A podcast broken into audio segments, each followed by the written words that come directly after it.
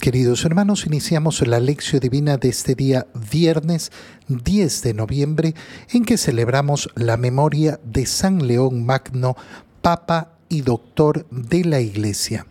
Por la señal de la Santa Cruz de nuestros enemigos, líbranos Señor Dios nuestro, en el nombre del Padre y del Hijo y del Espíritu Santo. Amén. Señor mío y Dios mío, creo firmemente que estás aquí que me ves, que me oyes, te adoro con profunda reverencia, te pido perdón de mis pecados y gracia para hacer con fruto este tiempo de lección divina. Madre mía Inmaculada, San José, mi Padre y Señor, Ángel de mi guarda, interceded por mí. En este día viernes continuamos con la lectura de la carta de San Pablo a los romanos. Leemos el capítulo 15, versículos 14 al 21. Hermanos, en lo personal estoy convencido de que ustedes están llenos de bondad y conocimientos para poder aconsejarse los unos a los otros. Sin embargo, les he escrito con cierto atrevimiento algunos pasajes para recordarles ciertas cosas que ya sabían. Lo he hecho autorizado por el don que he recibido de Dios de ser ministro sagrado de Cristo Jesús entre los paganos. Mi actividad sacerdotal consiste en predicar el Evangelio de Dios, a fin de que los paganos lleguen a ser una ofrenda agradable al Señor, santificada por el Espíritu Santo. Por lo tanto, en lo que se refiere al servicio de Dios, tengo de qué gloriarme en Cristo Jesús, pues no me atrevería a hablar de nada sino de lo que Cristo ha hecho por mi medio para la conversión de los paganos, valiéndose de mis palabras y acciones, con la fuerza de señales y prodigios y con el poder del Espíritu Santo. De esta manera he dado a conocer plenamente el Evangelio de Cristo por todas partes, desde Jerusalén hasta la región de Iliria. Pero he tenido mucho cuidado de no predicar en los lugares donde ya se conocía a Cristo, para no construir sobre cimientos ya puestos por otros. De acuerdo con lo que dice la Escritura, los que no habían tenido noticias de Él lo verán, y los que no habían oído de Él lo conocerán. Palabra de Dios. San Pablo en esta parte, en esta parte de la carta a los romanos explica un poco por qué ha escrito esta carta. Como hemos visto desde el inicio, desde que comenzamos a leer la carta a los romanos, San Pablo se está dirigiendo a una comunidad que no conoce, donde no ha estado. No es una comunidad formada por él, como sucede en otras de sus cartas, en la mayoría de sus cartas, donde efectivamente se dirige a esas comunidades que ha instituido, donde ha predicado y eh, se está preocupando efectivamente del desarrollo de esa comunidad cristiana. ¿Qué es lo que explica Pablo? Que está convencido en primer lugar de que eh, ellos, a quienes les dirige la carta, están llenos de bondad y conocimientos para poder aconsejarse los unos a los otros. Lo que está diciendo en definitiva es, no es que yo crea que ustedes no conocen ni tienen la gracia, porque si dijera eso, estaría hablando mal de aquellos que han formado la comunidad. Esto es sumamente importante. ¿Por qué? Porque siempre puede pasar dentro de la iglesia que el que llega después de la labor que ha realizado uno hable mal del anterior como si se hubieran hecho mal todas las cosas. Y entonces es muy peligroso. Eh, es una tentación que tenemos, por ejemplo, los sacerdotes, de llegar a una nueva comunidad donde eh, ha habido antes otro sacerdote y pensar que todo lo que se ha hecho no, no estaba, eh, no estaba bien. Bueno, habrán cosas que habrán que mejorar porque siempre hay que mejorar, pero esa concepción sucede también en los grupos laicales, sucede también en nuestra vida personal y se lo ve también a nivel normal de la vida profesional y también de la, eh, de la vida familiar. Siempre que alguien va a tomar la posta sobre una actividad, quiere construir su actividad sobre eh, el otro. Es decir, eh, hablando mal del otro, diciendo que ahora sí van a hacerse las cosas bien y no como se venían haciendo. Esa siempre va a ser una conducta muy pequeña del corazón. Eh, lo, vemos, eh, lo vemos con radicalidad en los políticos.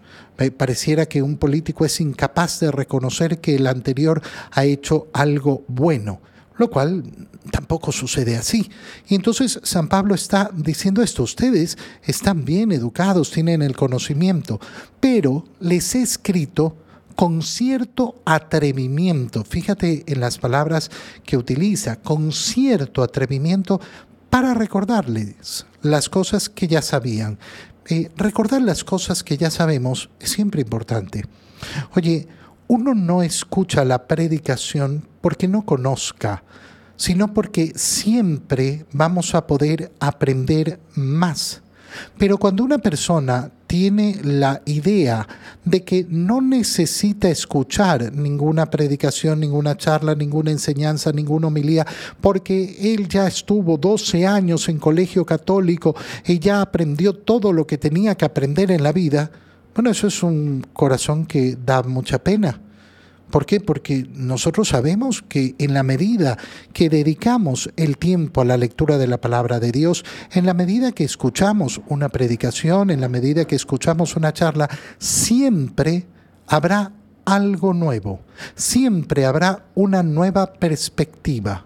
¿Conocemos el, el Evangelio? Sí, conocemos el Evangelio pero lo podemos profundizar todavía mucho más.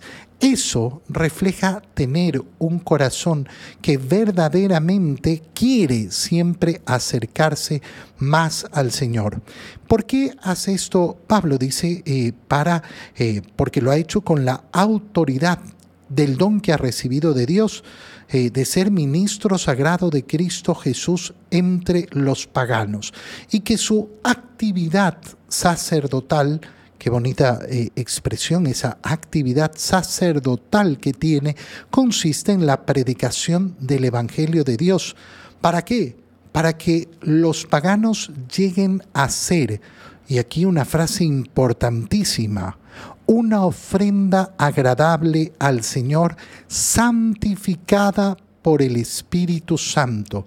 Eh, repito esta frase porque es de vital importancia la predicación que hace San Pablo busca que las personas lleguen a ser una ofrenda agradable al Señor. ¿Por qué es tan importante esta frase? Porque nuestra salvación se ha realizado justamente por eso. Siempre recuerda esto. Nosotros no hemos sido salvados porque Cristo murió en la cruz. Nosotros hemos sido salvados porque Cristo ofreció al Padre su muerte en la cruz en reparación de nuestros pecados. Se hizo Él, por decisión propia, víctima, ofrenda al Padre y ofrenda agradable al Padre. Y nosotros, para caminar el camino de Cristo, tenemos que imitar a Cristo ofreciendo nuestra vida, ofreciendo nuestra existencia para hacer esa ofrenda agradable al Señor, que es lo que en definitiva santifica nuestra vida. ¿Qué significa ofrendar al Señor nuestra vida? Significa entregarle todas nuestras acciones. Significa que al final del día yo todo lo hago por amor a Dios todas las labores que hago las hago para ofrecérselas al Señor. Y eso son todas las obras de amor que puedo realizar, las obras de amor hacia Dios, pero también las obras que parecen sin importancia. Ahora estoy lavando los platos se lo ofrezco al Señor y por eso los lavo y los lavo bien, eh, con, eh, con cariño y con devoción. Por lo tanto, en lo que se refiere al servicio de Dios, continúa San Pablo, eh, tengo de qué gloriarme. ¿Por qué? porque no me he puesto a hablar de otra cosa, sino de lo que Cristo ha hecho por mi medio para la conversión de los paganos. Es decir, San Pablo, ¿de qué predica? Predica lo que Cristo ha hecho. No predica otra cosa sus palabras, sus enseñanzas están basadas en el Señor y esa, eh, eh, eh, esa predicación, dice San Pablo, ha sido atestiguada además por los prodigios y por el poder del Espíritu Santo. Y entonces he podido dar a conocer plenamente el Evangelio por todas partes. pero, y aquí hace una salvedad, He tenido mucho cuidado de no predicar en los lugares donde ya se conocía a Cristo. Este es el punto inicial que ha dicho San Pablo. Eh, lo podríamos poner en un lenguaje un poco más coloquial, diciendo que San Pablo no se ha dedicado a pescar en pecera. No ha ido a pescar a una pecera. Ha ido a pescar al mar. Como pescador de hombres, se ha de hombres se ha dedicado a pescar en el mar. ¿Qué significa pescar en pecera? tener una labor de evangelización ahí donde ya está otro trabajando su labor de evangelización. Y es tan importante darse cuenta que ese no es el deseo de Dios. No, yo me voy a meter en esta comunidad para sacar gente para otra comunidad. O yo me voy a meter en este grupo para sacar gente para otro grupo. Pues ya están en un grupo, ya están en una comunidad. No, no necesitas sacarlos de ahí. No, porque mi grupo es mejor. Eh, eh, una persona que sirve en una parroquia y resulta que yo me la quiero agarrar para llevármela a mi parroquia. No, pues ya está sirviendo en su parroquia. Eso es pescar en Y San Pablo dice, a esto no, eh, no me he dedicado, sino a hacer lo que dice la Escritura. Los que no habían tenido noticias de él lo verán, y los que no habían oído de él lo conocerán. Pero sin embargo, escribe a los eh, romanos con este deseo de acercarse entonces a ellos, no de ir a pescar en pecera. En el Evangelio leemos el Evangelio de San Lucas, capítulo 16, versículos 1 al 8. En aquel tiempo Jesús dijo a sus discípulos, había una vez un hombre rico que tenía un administrador, el cual fue acusado ante él de haberle malgastado sus bienes. Lo llamó y le dijo, ¿es cierto lo que me han dicho de ti? Dame cuenta de tu trabajo porque en adelante ya no serás administrador. Entonces el administrador se puso a pensar, ¿qué voy a hacer ahora que me quitan el trabajo? No tengo fuerzas para trabajar la tierra y me da vergüenza pedir limosna. Ya sé lo que voy a hacer para tener a alguien que me reciba en su casa cuando me despidan.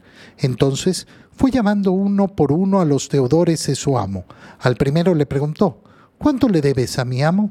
El hombre respondió, cien barriles de aceite.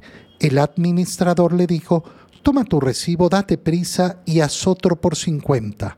Luego preguntó al siguiente, ¿Y tú cuánto debes? Este respondió, cien sacos de trigo. El administrador le dijo, Toma tu recibo y haz otro por ochenta.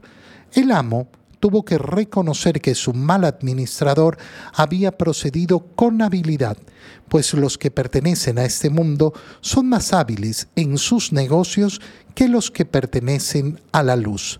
Palabra del Señor. La primera reflexión que tenemos que hacer delante del Evangelio que acabamos de escuchar es cómo el Señor nos invita a contemplar eh, la imagen que cada uno de nosotros tiene que reconocer como propia en este mundo, la de administrador. Eh, había una vez un hombre rico que tenía un administrador. Así ha comenzado la parábola del Señor. ¿Quién es el hombre rico? El hombre rico es Dios, aquel que es el propietario. Y Dios tiene administradores. ¿Qué significa? Significa la condición que tenemos en nuestra existencia. Y a veces nos cuesta tanto, tanto, tanto reconocer esta condición, que es yo en este mundo de verdad, de verdad, no soy propietario de nada. Soy un administrador y siempre un administrador temporal. Cuando yo tengo la sensación de que me da seguridad en el corazón, que me da seguridad a mi vida, el poseer las cosas de este mundo, entonces significa que estoy profundamente equivocado. Profundamente equivocado, ¿por qué? Porque en primer lugar no voy a quedarme como administrador de los bienes de este mundo para siempre. Soy un, administrador siempre temporal. ¿De qué soy administrador en primer lugar? De mi vida. De mi vida. Dios me ha dado la vida, pero Dios me la va a quitar. Yo no me puedo considerar un propietario de mi existencia porque no tengo el dominio total de mi existencia. Ni decidí cuándo vine al mundo, ni decidiré cuándo me voy a ir del mundo. Por tanto, administro mi vida, los años de mi vida. Administro, por tanto, el tiempo que Dios me ha dado en este mundo y voy a, tener que, lógicamente, dar cuentas de eso, voy a tener que dar cuentas de esa administración.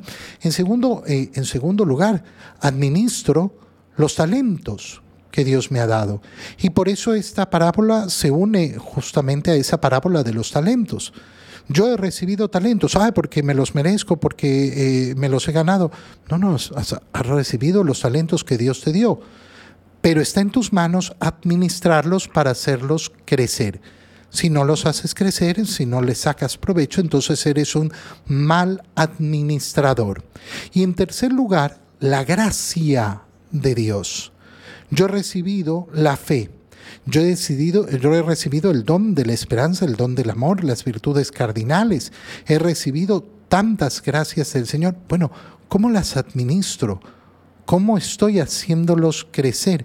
¿Cómo efectivamente me doy cuenta, bueno, esto es lo que yo tengo que administrar? Además de eso, podré recibir eh, potestades sobre otros seres humanos. Qué importante darse cuenta. Yo como sacerdote tengo eh, una obligación delante de los, eh, de los fieles del pueblo de Dios. Un padre, una madre de familia tiene una potestad que ha recibido sobre sus hijos y va a tener que saber administrarla. Cuando nosotros vemos la figura del administrador, nos damos cuenta inmediatamente de que eh, yo lo que tengo es que aprovechar al máximo todo lo que tengo en este mundo, pero para dar cuentas al que es el verdadero propietario y no asumir de ningún modo que yo soy el propietario. ¿Qué es lo que nos cuenta la parábola? La parábola nos cuenta que eh, al dueño, al rico, eh, se le informó que ese administrador había malgastado sus bienes y entonces le pide cuentas. Dame cuenta de tu trabajo. Ya no vas a ser administrador. ¿Y qué es lo que hace el administrador en ese momento? Y esto es sumamente importante. El administrador en ese momento asume el rol de propietario. Hace lo que no le pertenece por derecho. ¿A qué me refiero? Fíjate bien cómo eh, eh, se pone a pensar, ¿qué voy a hacer? ¿Qué voy a hacer para qué? Para que alguien me reciba en su casa. Es decir, ¿qué voy a hacer para asegurar mi vida en este mundo? Y entonces va llamando uno por uno a los deudores de su amo. Y entonces le dice, ¿cuánto, eh, ¿cuánto le debes a mi amo? 100 barriles. Bueno, toma tu recibo. Y escribe 50. ¿Ese administrador tiene potestad para hacer eso? No, no tiene la potestad para hacer eso. Perdón, está asumiendo la condición de propietario. Está asumiendo que le pertenece un rol que no le pertenece. Termina, eh, termina la parábola diciendo que el amo tuvo reconocer que su mal administrador había procedido con habilidad y sentencia el Señor esta parábola. Los que pertenecen a este mundo son más hábiles en sus negocios que los que pertenecen a la luz. ¿Por qué? Porque los que pertenecen a este mundo tienen sus prioridades en este mundo. Los que pertenecemos a la luz, ¿qué hacemos? Ponemos nuestras prioridades en el cielo. Y entonces siempre tenemos que estarnos preguntando, ¿Dónde están mis prioridades? ¿En este mundo o en el cielo? Te doy gracias, Dios mío, por los buenos propósitos, afectos e inspiraciones que me has comunicado en este tiempo de lección divina. Te pido ayuda para ponerlos por obra. Madre mía Inmaculada, San José mi Padre y Señor, Ángel de mi guarda, interceded por mí. Que el Señor los bendiga y los cuide en este día, en el nombre del...